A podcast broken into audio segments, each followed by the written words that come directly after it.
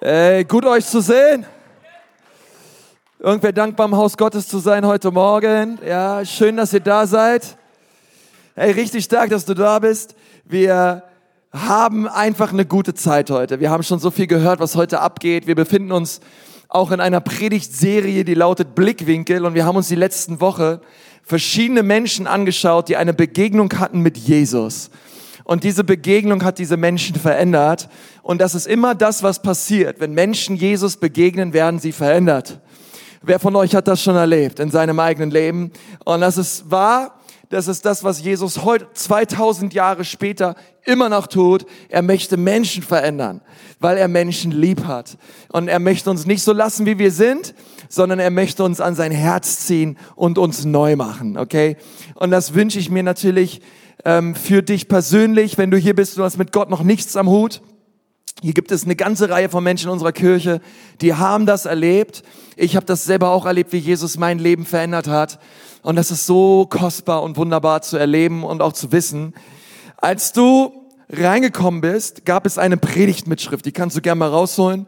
Wir wollen uns heute gemeinsam eine Geschichte anschauen, wo eine Frau einfach verliebt war in Jesus. Und sie hat etwas ganz, ganz Kostbares über seinen Kopf gegossen und damit ihre Hingabe Jesus gegenüber zum Ausdruck gebracht. Die Geschichte befindet sich in Markus 14, die Verse 3 bis 9. Auf deiner Predigtmitschrift steht das drauf, aber du kannst auch hier vorne gerne mitlesen. Markus 14, die Verse 3 bis 9. Jesus war in Bethanien Gast bei Simon, der früher einmal aussätzig gewesen war.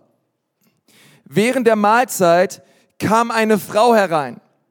In ihren Händen hielt sie ein Fläschchen mit reinem, kostbarem Nadenöl. Sie zerbrach, sag mal, zerbrach. Das ist ganz wichtig. Sie zerbrach das Gefäß und salbte mit dem Öl den Kopf Jesu. Darüber regten sich einige Gäste auf. Das ist ja die reinste Verschwendung. Dieses Öl ist mindestens 300 Silberstücke wert. 300 Silberstücke sind umgerechnet ein Jahresgehalt.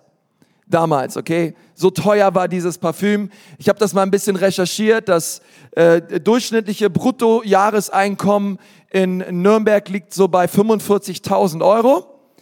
Ähm, in Erlangen bei 59.000. Ja, keine Ahnung, wieso das so ist. Ja, könnt ihr euch vielleicht selber denken, weiß ich auch nicht. Ähm, aber wir, wir sehen hier, wie diese Frau einfach mal ein komplettes Jahresgehalt über den Kopf Jesu ausgegossen hat. Ähm, so viel war ihr das wert.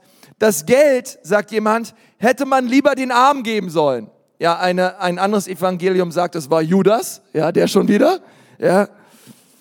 Hätten wir mal lieber den Armen geben sollen, hört sich doch alles sehr fromm an. So machten sie der Frau Vorwürfe. Aber Jesus sagte, lasst sie in Ruhe. Das ist doch mal eine Ansage, oder? Warum kränkt ihr sie? Sie hat etwas Gutes für mich getan. Arme, die eure Hilfe nötig haben, wird es immer geben. Ihnen könnt ihr jederzeit helfen. Ich dagegen bin nicht mehr lange bei euch. Diese Frau hatte getan, was sie konnte. Stark, oder?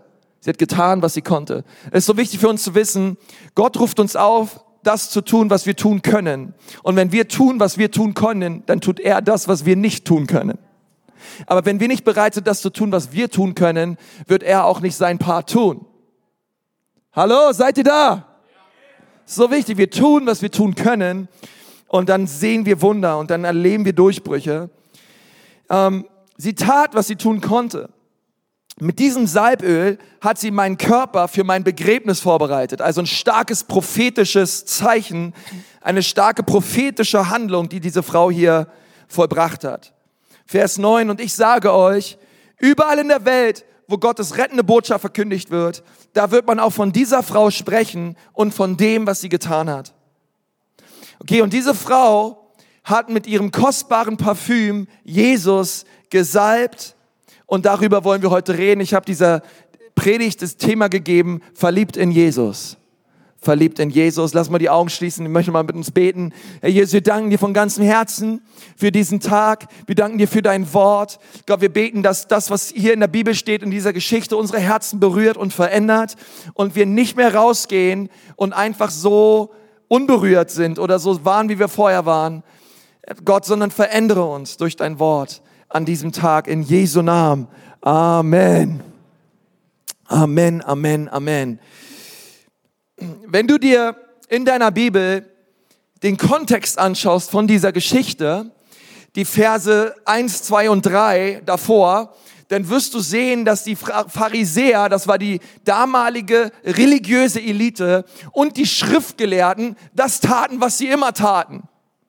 Sie versuchten Jesus anzuklagen. Sie versuchten Jesus umzubringen und irgendetwas zu finden, was gegen das Gesetz war, um ihn anzuklagen und irgendwie ihn zu beseitigen. Warum? Weil sie alle neidisch waren auf ihn. Jesus, er ging rum und er heilte Menschen. Er tat Gutes. Er hat Menschen verändert. Die Leute sind ihm nachgefolgt. Die Leute strömten herzu, um von ihm zu hören. Und die Pharisäer haben all das gesehen und sie waren sehr, sehr neidisch auf Jesus. Sie dachten sich, was hat er, was wir nicht haben? Was tut er, was wir nicht tun können? Jene Menge, aber sie, sie sagten, es kann nicht sein, dass das ganze Volk diesem Jesus zu Füßen fällt. Und sie suchten ständig Anklagepunkte und haben sich überlegt, wie sie ihn beseitigen können. Und gleich am Anfang, also vor diesem Haus des Simon, sehen wir diese religiösen Menschen, diese Schriftgelehrten, die sich überlegt haben, wie können wir Jesus umbringen. Und dann sehen wir im Haus auf einmal eine völlig andere Szene, ein völlig anderes Szenario, etwas völlig anderes, was passiert. Dort sehen wir auf einmal eine Frau, die einfach verliebt war in Jesus. Vor der Tür spielt sich Religion ab. Aber im Haus sehen wir, wie jemand hingebungsvoll seine Liebe Jesus zum Ausdruck bringt. Und direkt am Anfang, der aufmerksame Leser, der bemerkt, sofort werden wir konfrontiert mit diesen zwei Wahrheiten, mit diesen zwei Lebenswegen zwischen Religion auf der einen Seite und Beziehung zu Jesus auf der anderen Seite. Beziehung zu Jesus und Religion. Wir alle meine ich, können in Religion verfallen. Jesus sagt, eure Gerechtigkeit soll die der Pharisäer bei Weitem übersteigen. Sie soll die Gerechtigkeit, eure Gerechtigkeit soll die der Pharisäer bei Weitem übertreffen. Und was Jesus sagt ist, es gibt einen Weg, wo man versucht, sehr gut zu sein, aus seiner eigenen Kraft heraus, und es gibt das Evangelium. Es gibt einen Weg, das ist der religiöse Weg. Das ist Religion, wo wir versuchen aus unserer Kraft heraus vor Gott gerecht dazustehen. Und dann gibt es das Evangelium. Und direkt am Anfang redet Markus hier über diesen Unterschiede zwischen Religion und dem Evangelium, denn es sind zwei unterschiedliche Lebenskonzepte. Der religiöse Mensch, er klopft sich selbst auf die Schulter, wenn Dinge in seinem Leben gut laufen. Denn die Dinge laufen ja gut, weil er so gut ist. Die Dinge laufen ja gut, weil er nett ist, weil er zuvorkommend ist, weil er moralisch gut drauf ist. Der religiöse Mensch, er freut sich darüber, was er selbst vollbringt und wie sein, wie sein Umfeld auch geprägt wird durch seine gute Moral. Das Problem ist nur, wenn Dinge schlecht laufen, wenn Dinge nicht so laufen, wie er es dachte, wenn Leid hineinkommt in das Leben eines religiösen Menschen, dann ist dieser Mensch schnell dabei, Gott anzuklagen. Weil an ihn kann es ja nicht liegen. Es muss Gott sein. Es muss irgendein anderer externer Faktor sein. Und ganz schnell wären wir voll Bitterkeit. Wir sagen, Gott, was ist mit dir los? Ich habe doch alles richtig gemacht. Ich habe doch heilig gelebt. Ich habe alles getan, was du gesagt hast. Warum passiert jenes oder jenes in meinem Leben? Wenn ich mit Leuten auf der Straße über Jesus rede und ich sie frage, was ist auf der Straße, Nachbarn oder, oder wo immer ich bin, und ich sie frage, ob sie Jesus kennen, Da sagen die meisten zu mir, ja, bin evangelisch. Oder ja, bin, bin halt katholisch. Ja. Ich sage mal, ja, das ist so nicht richtig die Antwort dieser Frage, denn es gibt da wirklich nur ein Ja oder Nein, aber die, die, die verstehst du, es, es geht nicht darum, katholisch zu sein vor Gott oder evangelisch zu sein vor Gott, sondern die Frage ist, leben wir in einer persönlichen Beziehung mit Jesus? Das ist das alles Entscheidende vor Gott. Und es gibt ein Evangelium, welches überhaupt kein Evangelium ist, denn es basiert auf Regeln. Es basiert auf To-Dos. Es basiert auf Gesetze. Aber das andere, das Evangelium, es basiert auf Beziehung. Es basiert auf Gemeinschaft mit Gott durch Jesus Christus. Eine tote Gemeinde ist eine Gemeinde voll mit Religion. Eine tote Kirche ist eine Kirche voll mit Religion und voll mit Gesetz. Eine lebendige Gemeinde ist voll mit Menschen, die den Unterschied verstanden haben zwischen Evangelium und Religion. Und ich möchte euch eins sagen, die Ecclesia Church ist eine lebendige Gemeinde in Jesu Namen, weil wir verstanden haben, dass unsere Gerechtigkeit nicht aus uns selbst kommt, nicht durch uns kommt und wir sie nicht erleistet haben, sondern Jesus Christus hat am Kreuz alles für uns bereits vollbracht. Und das nehme ich im Glauben an. Und der Glaube ist es, der mich gerecht macht. Und das ist so powerful. Und es ist so wichtig zu verstehen, direkt hier am Anfang unserer Geschichte. Deswegen ist es so wichtig, dass du verstehst, dass Religion besagt, ich bin gehorsam und weil ich gehorsam bin, nimmt Gott mich an. Weil ich gut bin, nimmt Gott mich an. Aber das Evangelium sagt, ich bin angenommen durch das Erlösungswerk Jesu am Kreuz. Deswegen bin ich gehorsam. Religion sagt, du musst dir alles verdienen. Aber das Evangelium sagt, zuallererst musst du erstmal empfangen. Und zwar Liebe und zwar Gnade. Religion sagt, du musst Werke vorweisen, damit du Gnade empfängst. Aber das Evangelium sagt, du musst erstmal Gnade empfangen und aus der Gnade heraus wirst du überhaupt erst befähigt werden, Werke zu vollbringen. Und das ist ein sehr großer Unterschied. Und wenn wir eine lebensspendende Gemeinde sein wollen, dann geht es darum, dass wir alle das Leben empfangen möchten und müssen, welches von Jesus kommt. Und, und deswegen ist es so wichtig, diese Frage sich immer wieder zu stellen und sie lautet, welchen Weg schlage ich ein, um mich Gott zu nähern? Welchen Weg schlägst du ein? Und direkt am Anfang dieser Geschichte sehen wir diese zwei Wege. Wir sehen die Schriftgelehrten und die Pharisäer auf der einen Seite und wir sehen diese Frau, die einfach kam und liebte es gibt Religion und es gibt Menschen, die in einer Beziehung mit Jesus leben. Diese Frau, sie hatte Liebe, sie hatte Hingabe und sie war mehr als nur dankbar. Dankbarkeit ist eine super Sache, oder? Ich liebe Dankbarkeit. Ich finde, ich möchte es, muss meinen Töchtern beibringen, dankbar zu sein. Es, es liegt nicht in der Natur des Menschen, dankbar zu sein. Eigentlich sind wir eher undankbar. Also wichtig, dankbar zu sein im Leben, oder? So wichtig, Danke zu sagen. Und, und wenn ich mir diese Geschichte reinziehe, dann merke ich, ey, warte mal, diese Frau war viel mehr als einfach nur dankbar. Sie war viel mehr als dankbar. Sie war voller Hingabe. Sie, sie hatte eine Herz-zu-Herz-Beziehung, eine Herz-zu-Herz-Connection mit dem lebendigen Gott. Wenn ich dankbar bin, dann danke ich Gott für seine Güte. Wenn ich dankbar bin, dann danke ich Gott für seinen Segen auf meinem Leben. Dann danke ich Gott für all das, was er in meinem Leben tut. Komm on, ist irgendwer dankbar für den Segen Gottes auf seinem Leben? Hey, wenn wir dankbar sind, und es ist so wichtig, dankbar zu sein. Gott, ich bin dankbar. Gott, ich komme heute Morgen in diesen Gottesdienst und ich bin dankbar für alles, was du tust in meinem Leben. Ich bin dankbar für eine Arbeitsstelle, ich bin dankbar für Familie, ich bin dankbar für Ehe, ich bin dankbar für ein Dach über dem Kopf. Ich bin dankbar, Gott, für all das, was du in meinem Leben tust. Aber Anbetung geht weiter. Wenn wir dankbar sind, sind wir Gott dankbar für seine Hand. Aber wenn wir anbeten, dann geben wir uns hin aufgrund seines Herzens. Das eine zu meiner Frau zu sagen, hey Baby, ich danke dir, das Essen war richtig lecker. Komm mal, noch ein Mann dankbar, ja, dass die Frau gut kocht hier, ja. Heb, heb besser die Hand, sonst hast du Probleme, okay?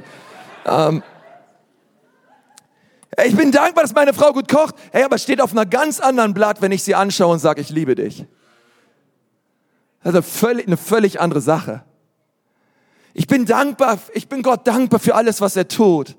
Aber wenn ich ihn anbete, dann, dann preise ich ihn für sein Wesen. Dann erhebe ich ihn, weil er ist würdig, er ist herrlich, er ist rein, er ist heilig und aller Anbetung würdig. Da sehe ich sein Wesen und nicht nur seine Hand. Da sehe ich sein Herz und nicht nur das, was er für mich tut. Dankbarkeit bedeutet, ich bin dankbar für das, was er tut. Aber Anbetung bedeutet, ich bete ihn an aufgrund dessen, wer er ist. Sein Wesen. Er ist Gott. Er ist groß. Niemand kommt ihm gleich. Und ich bete ihn an und ich sehe ihn und ich erhebe ihn für das, wer er ist. Und diese Frau tat das. Sie sah Jesus und sie konnte nicht anders, als ihn anzubeten. Was für eine Beziehung hatte diese Frau mit Jesus? Jesus war noch nicht am Kreuz gestorben. Jesus war noch nicht auferstanden. Sie konnte ihn noch nicht ihren Retter nennen, denn all das war noch nicht geschehen. Sie kannte ihn als Rabbi. Sie kannte ihn als einen guten Lehrer, aber sie kannte ihn auch als ein Heiler. Sie kannte ihn als einen Befreier. Sie kannte ihn als jemanden, der ihr Leben ein für alle Mal und für immer verändert hat, der sie befreit hat, der sie neu gemacht hat. Sie, sie, sie, sie hat Jesus gesehen und sie sah die Quelle des Lebens. Sie sah das Brot des Lebens. Sie sah Hoffnung. Sie sah Liebe. Sie sah diese Augen und sie konnte nicht anders, als ein 50.000 Euro Parfüm zu nehmen, es durchzubrechen und damit seinen Haupt zu salben. Sie konnte nicht anders. Und niemand konnte sie aufhalten. Und ich möchte mit uns darüber reden, was es bedeutet, Jesus zu lieben. Was es bedeutet, ihn von ganzem Herzen anzubeten. Wie wir was tun können und, und was das für uns bedeutet. Es sind drei Punkte. Es wäre gut, wenn du sie dir aufschreibst. Denn ich möchte, dass die Ecclesia Church ist, eine Church ist voller Leben. Und wir sind nur dann eine Kirche voller Leben, wenn jeder einzelne von uns eine lebendige Liebesbeziehung hat mit Jesus. Kann irgendwer dazu mal Amen sagen? Das war mir viel zu leise. Das ist so wichtig. Das erste ist, echte Liebe zu Jesus lässt sich nicht einschüchtern. Echte Liebe zu Jesus lässt sich nicht einschüchtern. In Vers 4 haben wir das gelesen, dass einige Leute unwillig waren Hey, wozu diese Verschwendung? Da würde man noch viel Geld für bekommen für dieses Parfüm. Man hätte das Parfüm verkaufen sollen und den Erlös den Armen geben sollen.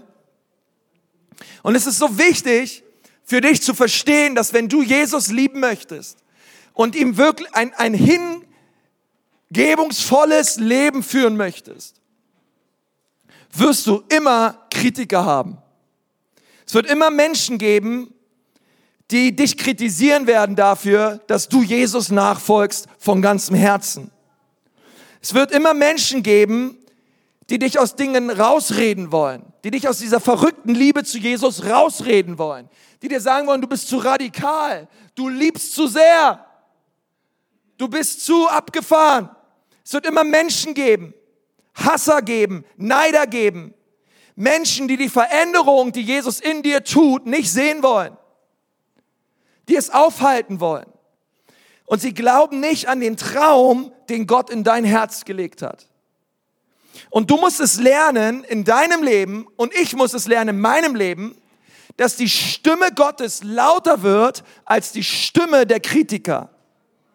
Ich sage es nochmal, wir müssen es lernen, dass die Stimme Gottes in unserem Leben lauter wird als die Stimme eines jeden Kritikers. Es gibt zwei Prüfungen in unserem Leben, Die eine Prüfung lautet Kritik und die andere Prüfung lautet Lob. Beides müssen wir Gott abgeben. beides müssen wir zu Gott bringen. Denn beides kann schlimm enden. Angesichts ihrer Kritiker salbte sie Jesus. Angesichts von all den Menschen, die gesagt haben, lass das, hör auf, tu das nicht, tat sie einfach das, was Gott ihr ins Herz gelegt hat und liebte Jesus und zwar radikal. Und das ist so wichtig. Ich sag dir eins ganz ehrlich, wenn ich auf all die Kritiker in meinem Leben gehört hätte, die Dinge in mein Leben gesprochen haben, die zu mir gesprochen haben, würde ich heute nicht hier stehen. Und in deinem Leben ist es vielleicht nicht anders. Aber es wird immer Kritiker geben. Es wird immer Menschen geben, die das nicht sehen wollen und das nicht haben wollen, was Gott in deinem Leben tut. Und ich finde immer, ich, ich, ich finde es ganz schön, wir sollten Kritikern auch immer ein bisschen Stoff zum Reden geben. Ist irgendwer da, ja?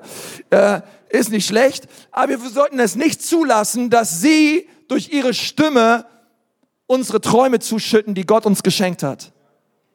Es ist so wichtig. Die Bibel sagt in Jesaja 54, keine Waffe, die gegen mich geschmiedet wurde, soll es gelingen. Und jede Zunge, die vor Gericht gegen mich aufsteht, spreche ich schuldig. Das ist mein Erbteil als Knecht des Herrn und meine Gerechtigkeit kommt von dir, Herr der Herrscher. Weißt du, hier steht keine Waffe, die gegen mich geschmiedet wird auf mich gerichtet wird, soll es gelingen. Und jede Zunge, die im Gericht gegen mich aufsteht, spreche ich schuldig. Wir denken immer, Waffen sind Maschinengewehre und Pistolen. Aber die Bibel sagt, die größte Waffe ist die Zunge. Die größte Waffe ist die Zunge. Und es gibt Zungen, die werden gegen dich aufstehen. Genauso wie es bei dieser Frau war. Und sie werden dich davon abhalten wollen, Jesus nachzufolgen und ihn von Herzen zu lieben und es wird Zeit für dich aufzustehen und zu sagen, nein, ich lass mich nicht einschüchtern. Ich lass mich nicht aufhalten. Denn echte Liebe lässt sich nicht einschüchtern. Echte Liebe liebt einfach. Echte Liebe lässt sich nicht aufhalten, okay? So wie bei Romeo und Julia. Oh, da waren viele, die nicht wollten, dass die beiden heiraten, okay? Ich weiß es, weil ich war früher Romeo. Darstellendes Spiel. Ja, ich war voll dabei. Ähm, und da gab's die Clans und so. Hey, aber wenn du verliebt bist, oh, tust du es einfach, oder? Irgendwer da, ja? Ja, ja, ja, ja, ja, come on. Liebe lässt sich nicht einschüchtern. Ich meine, es ist gut, man wirklich auf die Eltern zu hören und so, ohne Frage. Also mach das bitte. Aber, ähm, äh, aber es gibt einen Punkt, wo du einfach sagst, ich kann nicht anders. Ich, ich will Jesus lieben. Und, und ich will ihm nachfolgen. Und das Interessante ist, finde ich, diese Frau, sie ging einfach rein in das Haus des Simon, an den religiösen Leuten vorbei, an den Jüngern vorbei, hin zu Jesus und sie sagte nicht ein Wort. In der ganzen Geschichte sagt sie nicht ein Wort. Sie tat einfach, was Gott ihr aufs Herz gelegt hat. Du, manche, ich sage ja, Tat spricht lauter als tausend Worte. Sie, sie, sie lebte es einfach. Es gibt so Schnacker, ja, es gibt so viele Leute, die labern. Und dann gibt es Leute, die leben es einfach. Und Gott sagt, komm, lebe es einfach. Komm, lebe einfach deine Liebe zu mir. Und sie ging hinein und sie liebte und dieses kostbare Öl, was ein Jahresgehalt wert war, wurde einfach zerbrochen und über Jesus ausgegossen. Wenn du liebst, dann interessiert es dich nicht, was andere denken, und schon gar nicht, was religiöse Leute denken. Du liebst einfach. Und das ist das, was diese Frau tat. All dieses Geld war ihr egal. Und das, glaube ich, ist so wichtig, weil wenn wir lieben, hey, dann werden wir frei.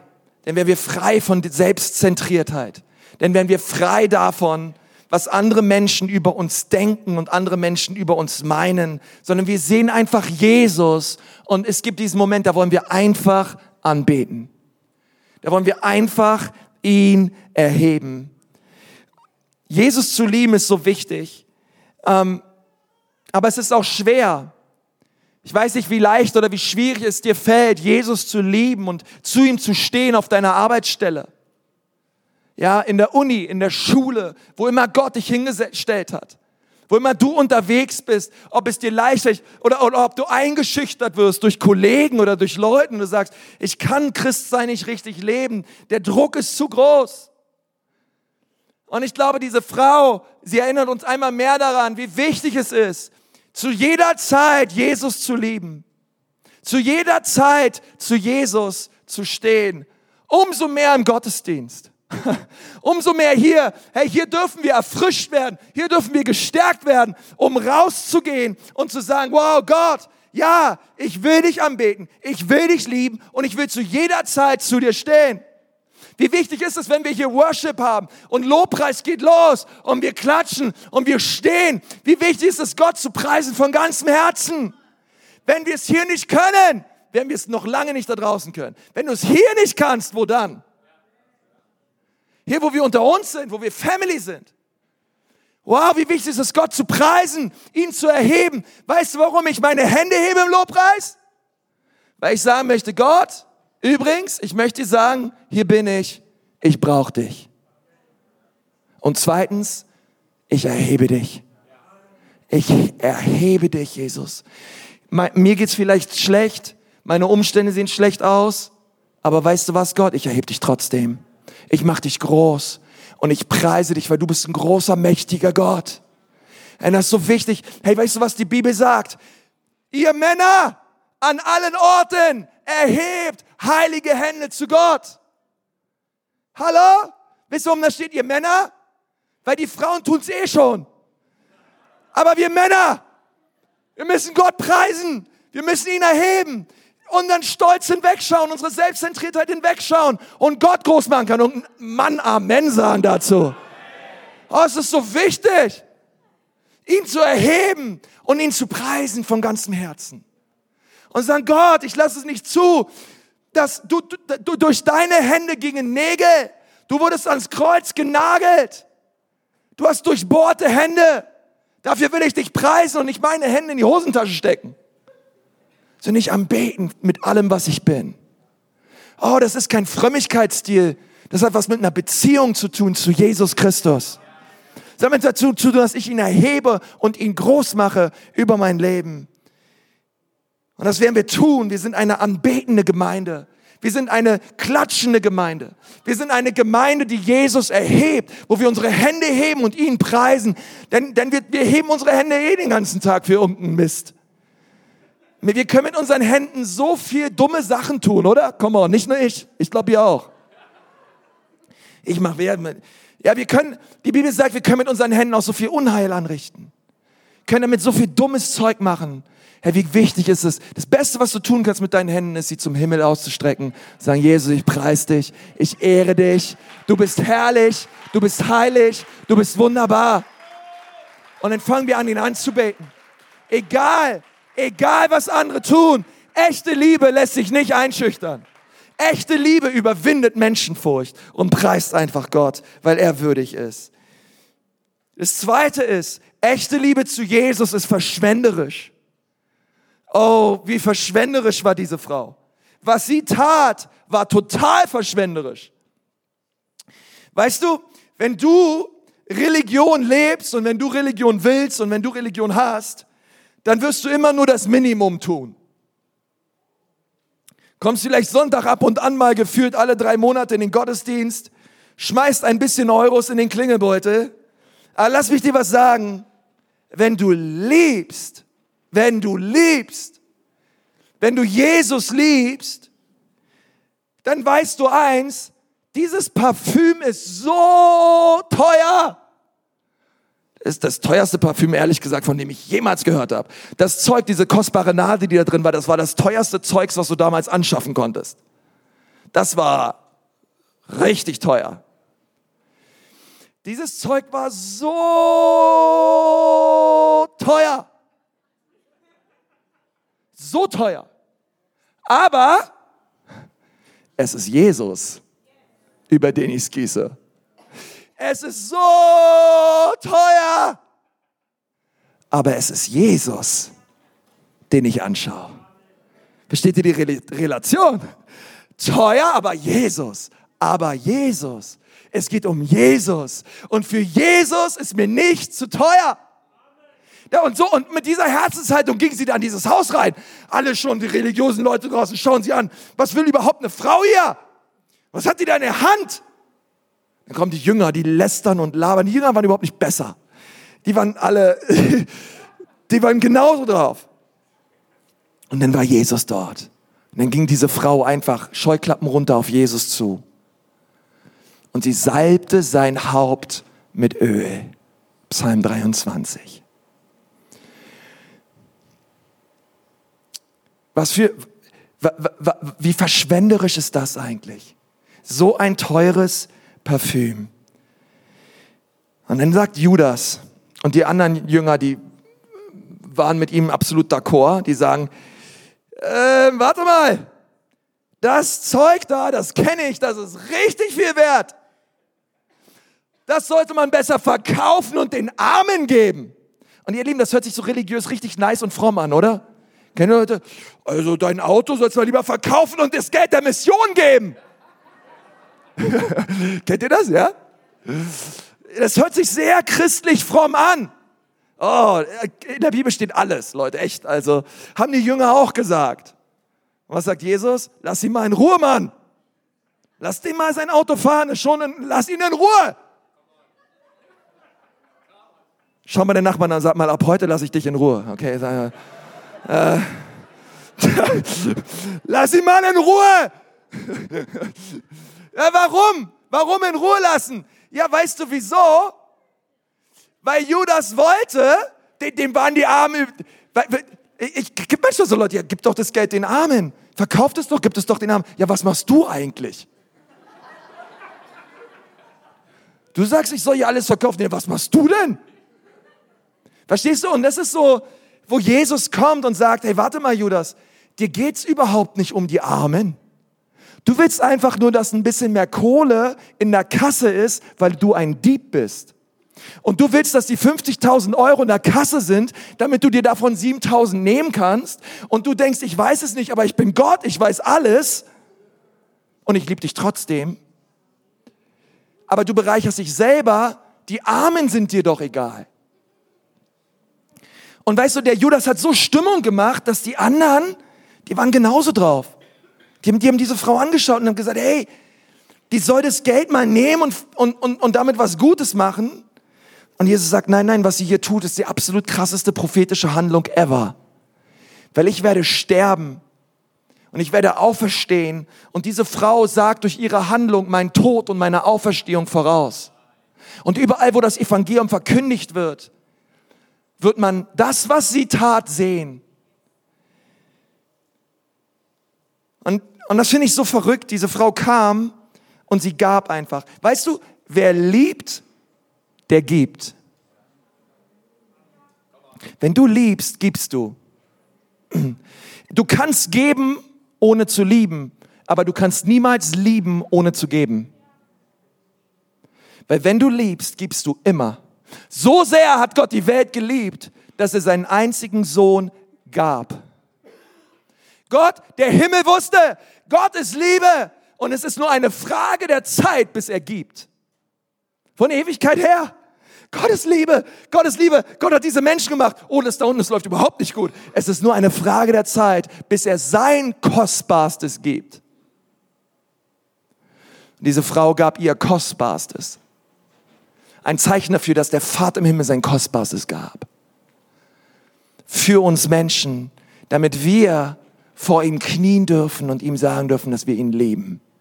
Ohne Opfertiere, ohne Blut vergießen, einfach zu ihm kommen dürfen, weil er sein Blut für uns vergossen hat. Sagen dürfen, Jesus, danke für deine Liebe. Übrigens, ich liebe dich auch. Ich will mehr von dir. Wer liebt, der gibt. Sie liebte ihn und nichts war ihr zu teuer. Ehrlich gesagt, du wirst immer, immer Geld ausgeben für Dinge, die du liebst, oder? Manche Frauen von euch, ihr habt 200 Paar Schuhe, weil ihr Schuhe liebt. Ihr traut nur nicht, euch zu outen, aber glaubt mir. Ähm, und du wirst ja auch noch das 201. Paar Schuhe kaufen, aber es ist völlig okay, meinetwegen.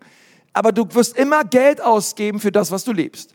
Wenn du hier sitzt und du liebst Drogen, wirst du Drogen kaufen.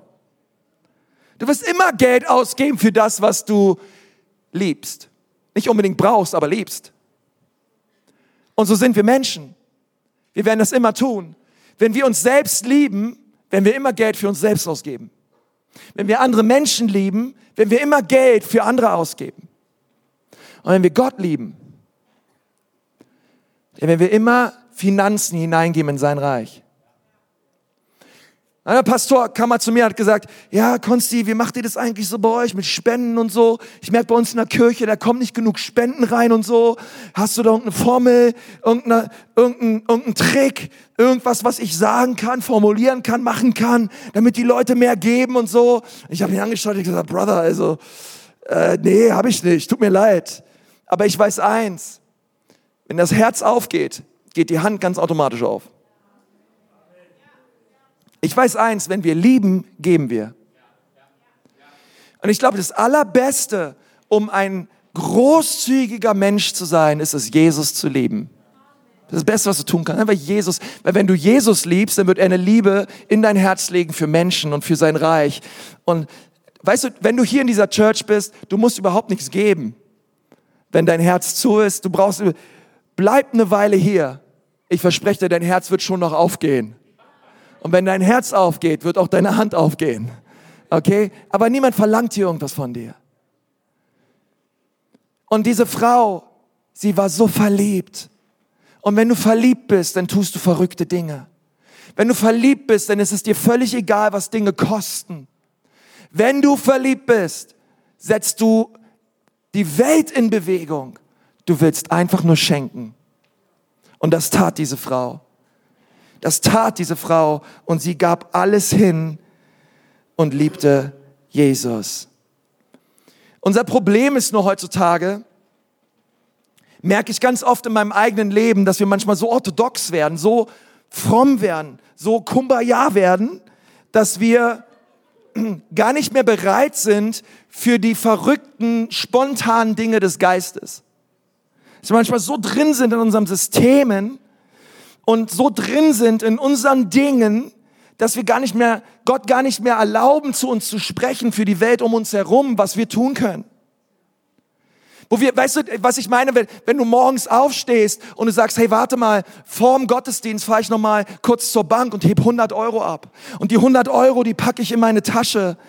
Und dann laufe ich mal durch den Gottesdienst und nach dem Gottesdienst drum und dann frage ich mal Gott, wen ich mit diesen 100 Euro segnen kann. Sowas meine ich. Ich habe verstanden, Finanzen gehören nicht mir, sie gehören Gott, aber Gott gibt sie mir und je nachdem, wie ich sie verwalte, wird er mich über mehr setzen. Aber Finanzen sind nicht für mich, sondern sie sind von Gott für mich, durch mich, um andere Menschen zu segnen. Aber wir brauchen eine Sensibilität des Geistes, um zu sagen, ja Gott, stimmt, das möchte ich tun das möchte ich geben, das möchte ich, das möchte ich, das möchte ich hingeben für andere Leute. Und, und das wird uns verändern. Die Bibel sagt, in der letzten Zeit wird die Liebe der meisten erkalten. Und, und Herzen gehen zu für diese Stimme, aber nicht in unserem Leben, in Jesu Namen. Das erste ist, Liebe ist immer, immer verrückt. Sie lässt sich nicht einschüchtern. Sie ist verschwenderisch. Und das dritte ist, und damit möchte ich gerne abschließen, echte Liebe zu Jesus erfüllt die Atmosphäre. Es erfüllt die Atmosphäre. Markus 14, Vers 3. Sie hielt dieses Fläschchen in ihren, in ihren Händen und da drin war reines, kostbarstes Nadenöl und sie zerbrach es. Was tat sie? Sie nahm diesen Flaschenhals und sie zerbrach diesen Flaschenhals. Und dann goss sie den Inhalt dieser Flasche über den Kopf Jesu. Und zwar komplett. Und zwar komplett. Es ist so wichtig in unserem Leben, dass wir verstehen, dass dieser Inhalt dieses, dieses Fläschchens nur rauskam durch Zerbruch. Ich sag's nochmal. Der Inhalt, der kostbarste Inhalt dieser Flasche kam nur raus, weil etwas zerbrochen wurde. Und so ist es auch in unserem Leben. das herrliche, wunderbare und gute, was Gott in dein Leben hineingelegt hat. Es kommt ganz oft erst raus, wenn wir durch eine Zeit des Zerbruchs gehen. Was muss, was muss überhaupt zerbrochen werden? Was muss zerbrochen werden? Denn dieses, dieses, dieses kostbare Nadenöl, hey, das war, das war ja wunderbar. Damit die Frucht des Geistes in unserem Leben spürbar wird nach außen, müssen die Werke des Fleisches in unserem Leben zerbrochen werden. Damit der Inhalt, das ist die Frucht des Geistes, herauskommt. Lass mich dir was sagen. Du und ich, wir alle tragen eine Atmosphäre. Wir alle riechen. Du riechst. Ich rieche. Wir alle riechen. Kennt ihr das, wenn ihr manchmal unterwegs seid, vielleicht in, in einem Hotel oder so, ja? Ich kenne das auch, wenn man irgendwo ist und dann geht man so, man, man fährt zum Fahrstuhl und dann fährt man eine Station runter und dann kommt in der nächsten Station kommen da so zwei zwei Ladies rein in den Fahrstuhl, die haben sind von oben bis unten voll voll äh, gedieselt, ja, mit irgendeinem Parfüm. Und und auf einmal der ganze Fahrstuhl riecht nach Parfüm. Wer von euch kennt sowas, ja? Auf einmal alles riecht nach Parfüm. Und ich so, Alter, die Tussen haben ein bisschen viel aufgetragen. Und dann, und dann fährt, und dann fährt der Fahrstuhl weiter runter und dann steigen die so im dritten Stock wieder aus. Dann kommt da so ein Typ rein, ne, im dritten Stock, ja, im Anzug, ne. Der schaut dich nur an und denkt so, Alter, was hat der heute aufgetragen? Und ich so, nein, nein, das ist nicht meins, das ist nicht meins. Das ist die Vorgänger hier, die Vorgänger waren's. Und weißt du, so, wir, wir alle, wir alle tragen einen Duft. Du riechst. Ja, ich meine jetzt nicht dein Körperduft, ja, das auch, aber ich meine geistlich trägst du einen Duft. Du trägst eine Atmosphäre, ob du möchtest oder nicht. Und es ist so entscheidend, dass wir uns überlegen, welcher Geruch geht eigentlich von uns aus? Was ist das eigentlich, was wir auftragen morgens, wenn wir aufstehen? Weißt du, und die, die, die, die Parfümlatte Gottes, sie ist herrlich. Du kannst morgens aufstehen und da gibt's ein Fläschchen, da steht drauf Liebe. Ah, oh, Liebe. Das nächste Fläschchen, da steht drauf Freundlichkeit. Aber ah, du bist ganz grummelig, du bist ganz launisch. Und dann kommt die Freundlichkeit. Einige von euch braucht mehr Freundlichkeit. Noch mehr Freundlichkeit. Nach den Nachbarn rechts und links Freundlichkeit. Überall Freundlichkeit. Gibt's noch ein anderes Fläschchen? Da steht drauf, da steht zum Beispiel drauf, Enthaltsamkeit. Wow, was ist das denn? Stimmt, ich muss nicht zu allem Ja sagen im Leben. Disziplin, Treue, und, und, und du gehst, du kannst die ganzen, kannst die ganze Frucht des Geistes durchgehen. Und du, und, du, und, du, und du merkst auf einmal, wow, überall wo du hingehst, da ist Liebe, da ist Freundlichkeit, da ist Güte, da ist Treue, da ist Sanftmut, da ist Disziplin. Wow. Und auf einmal Leute riechen das. Und die merken, wow, wo warst du denn? Wo warst du denn? Du riechst so gut. Soll ich dir sagen, wo ich war? Ich war bei Jesus. Ich war an seinen Füßen. Seine Herrlichkeit wurde meine Herrlichkeit. Du wirst das in deinem Leben, was du anschaust. Und wenn du Jesus anschaust, wirst du immer mehr wie er. Wir brauchen nicht noch mehr evangelistische Kurse, wie wir evangelistische Gespräche führen, obwohl ich bin, ich finde das alles nett. Aber weißt du, warum es so viele Menschen gibt da draußen, die nicht an Jesus glauben? Ich sag dir eins, es liegt, es liegt nicht an irgendwelchen Dämonen. Es liegt auch nicht an der CDU oder CSU. Come on, ja. So groß das C auch sein mag. Keine Ahnung, wie groß das mittlerweile ist, aber CSU. Es liegt nicht an ihnen. Weißt du, warum so viele Menschen nicht an Jesus glauben? Weil sie Jesus nicht riechen. Es sind Christen um sie herum, aber Sie riechen nichts mehr von Jesus. Sie sagen, sie glauben an Jesus, aber sie riechen nicht wie Jesus. Sie sagen, sie glauben an Jesus, aber durch ihr Handeln verleugnen sie seine Gegenwart. Hallo, seid ihr noch da? Wie schaffe ich es also, wie Jesus zu riechen? Ich muss erstens in seine Gegenwart und zwar ganz schnell. Ich brauche ihn. Du brauchst ihn. Wir brauchen Jesus. Und da gibt es keine Umwege. Und da gibt es keine, kein, kein, keine Mikrowelle, wo du einmal schnell Jesus kriegst und dann machst du weiter. Sondern es ist Kniearbeit, Freunde. Viel Kniearbeit. Zu Jesus zu kommen und ihn zu leben. Ihn zu suchen und ihn anzubeten. Und dann muss das Fläschchen gebrochen werden. Das bedeutet, die Werke des Fleisches in deinem Leben müssen gebrochen werden. Weil es gibt andere Fläschchen. Ja, da steht drauf, Stolz. Sch, sch, sch, sch. Da steht drauf, Unreinheit. Sch, sch, sch, sch. Ja, dazwischendurch hast du dich vielleicht auch ein bisschen mit Liebe und mit Freundlichkeit eingedieselt. Aber da gibt's noch so einen anderen Duft.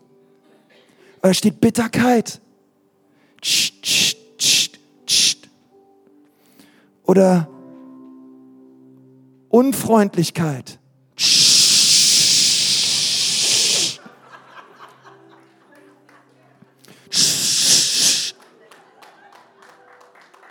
Und dann, und dann gehen wir auf die Arbeit und dann, und dann leben wir so unser Leben und wir fragen uns alle, warum sich niemand bekehrt warum niemand Jesus erlebt. Vielleicht liegt es daran, dass es ein paar Düfte gibt in deinem Repertoire, die musst du mal ganz, ganz schnell zerbrechen. Übrigens nicht nur in deinem Repertoire, auch in meinem Repertoire. Wir sitzen alle im selben Boot. Wir müssen, wir müssen Dinge zerbrechen, damit die Frucht des Geistes zum Tragen kommt in unserem Leben. Liebe, echte Liebe zu Jesus erfüllt die Atmosphäre. Und Menschen riechen das und sie fühlen sich zu Jesus hingezogen. Und das sollst du erleben in deinem Leben. Ich wünsche das von ganzem Herzen. Lass uns Jesus suchen. Lass uns, eine, lass uns eine Kirche sein, die Jesus sucht. Was haltet ihr davon? Lass uns eine Kirche sein, die Jesus anbetet. Was haltet ihr davon? Die ihn erhebt, die ihn groß macht. Und lass uns eine Kirche sein, die nicht nur redet, sondern wie diese Frau einfach geht und tut, was Gott sagt. Einfach lebt, was Gott sagt und gehorsam ist. Seiner Stimme. Und du wirst sehen, wie dein Leben und das Leben der Menschen um dich herum verändert wird. In Jesu Namen. Amen. Komm, lass mal die Augen schließen. Ich möchte mit uns beten. Herr Jesus, wir danken dir von ganzem Herzen, Herr, für deine Liebe, für deine Güte, Gott, ich danke dir für diesen Gottesdienst. Und Vater, du siehst, dass Menschen hier heute sind, die brauchen dich so sehr, weil sie nicht mit dir in einer Beziehung leben. Und ich bitte dich, Jesus, dass du diese Menschen jetzt berührst. Hey, wenn du hier sitzt und du sagst, ja, Pastor, ich merke, ich habe Religion, aber ich brauche eine Beziehung zu Jesus. Vielleicht hast du mal mit Gott gelebt, aber mittlerweile nicht mehr. Vielleicht ist dein Herz kalt geworden und du lebst in Sünde. Oder du bist hier und du hast noch nie dein Leben Jesus gegeben, aber heute möchtest du das gerne tun. Dann möchte ich dir sagen, Jesus liebt dich. Er ist am Kreuz für deine Sünden und für deine Schuld gestorben. Und seine Liebe war absolut bereit. Sie war verschwenderisch. Sie ließ sich nicht einschüchtern. Und diese Liebe soll, soll, soll heute dein Herz erfüllen. Herr, wenn du das gerne möchtest und du sagst, ja Pastor, ich brauche Jesus, während wir die Augen geschlossen haben. Du brauchst nicht aufstehen, du brauchst nicht hier nach vorne kommen, sondern dort, wo du sitzt, kannst du durch ein Gebet Jesus in dein Leben einladen. Und ich möchte auch gerne dich segnen für diese Entscheidung und für dich beten. Und wenn du sagst, ja Pastor, das bin ich, bitte bete für mich. Ich möchte Jesus in mein Leben einladen und ich möchte ihn bekennen als meinen Herrn und als mein Retter. Gerade dort, wo du sitzt, heb mal deine Hand. Heb sie einfach hoch und sag, Jesus, hier bin ich. Bitte rette mich, Jesus. Danke, danke, danke, danke, danke, danke, danke, danke. So viele Hände, sind noch mehr Leute da, sagen, Jesus, rette mich heute. Rette mich bitte. Danke, deine Hand sich auch. Super, deine Hand sich auch. Klasse. Danke, Herr Jesus. Herr Jesus, ich segne all diese Menschen, Gott. Du siehst diese Entscheidungen jetzt gerade. Bitte rühre diese Menschen an, Herr, mit deiner Liebe und mit deiner Vergebung. Danke, dass du am Kreuz für sie gestorben bist. Und ich bete, dass sie komplett ihr Leben dir übergeben. Dass sie komplett, Vater, dass, dass die Flasche von Sünde ähm, gebrochen wird, Herr. Und dass sie umkehren zu dir. Schenk das, Jesus, an diesem Tag. In deinem wunderbaren und herrlichen Namen. Und die ganze Church sagt, Amen.